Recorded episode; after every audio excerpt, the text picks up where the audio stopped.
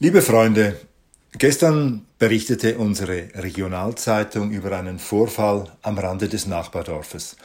Ein Paar um die 50, ich nenne sie Michi und Tanja, die gingen spazieren zusammen mit ihrem Hund. Sie näherten sich einem Birnbaum.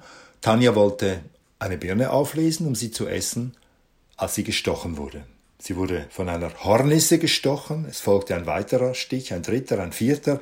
Ihr Freund Michi eilte ihr zu Hilfe, auch er wurde gestochen, auch der Hund bekam Stiche ab.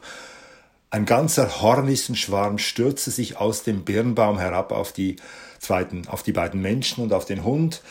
Sie ergriffen natürlich alle drei die Flucht, aber die Hornissen verfolgten sie, fügten ihnen weitere Stiche zu, bis sie dann endlich von ihnen abließen und sich zurückzogen.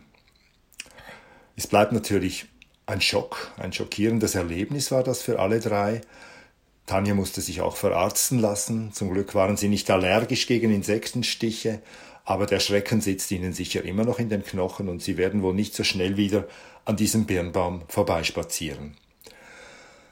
Was bleibt für ein Eindruck zurück nach der Lektüre dieses Zeitungsberichts? Es bleibt der Eindruck, dass aggressive Hornissen grundlos unschuldige Menschen angegriffen haben. Und das erinnert mich ganz entfernt, ich betone ganz entfernt, an die Kriegssituation im Osten Europas.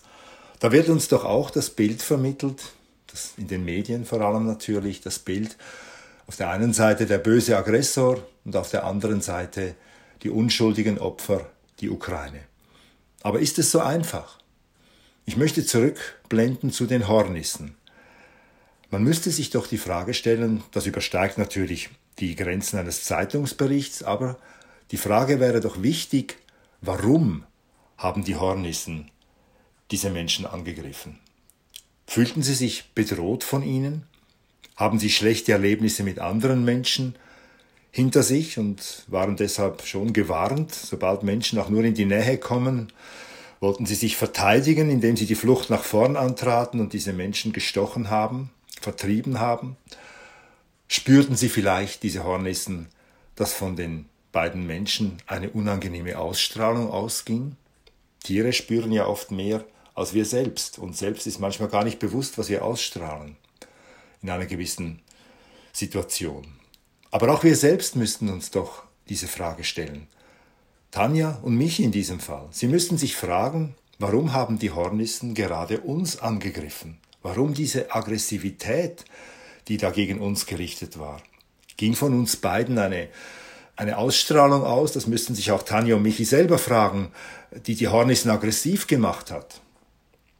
Oder geht es bei diesem Erlebnis darum, dass es etwas bewirken soll, vielleicht in der Beziehung zwischen Tanja und Michi? Das weiß man ja oft erst im Nachhinein, was ein Ereignis eigentlich in uns auslösen sollte was es für einen Grund, für einen tieferen Grund hatte, damit, dass wir das erleben mussten, weil etwas in uns aufbrechen musste, weil etwas in Bewegung geraten musste. Vielleicht hat sich ganz vieles bewegt oder wird sich noch ganz vieles bewegen in der Beziehung zwischen Tanja und Michi, einfach weil sie dieses Erlebnis, dieses Erlebnis so in ihren Frieden hinein eingebrochen ist.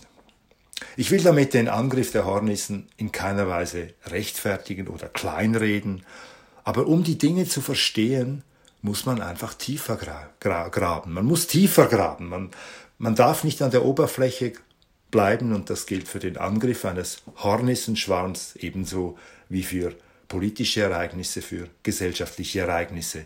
Wir werden den Dingen nicht gerecht, wenn wir die Welt in böse Hornissen und unschuldige Opfer einteilen. Es gab aber doch ein versöhnliches Ende auch für die Hornissen.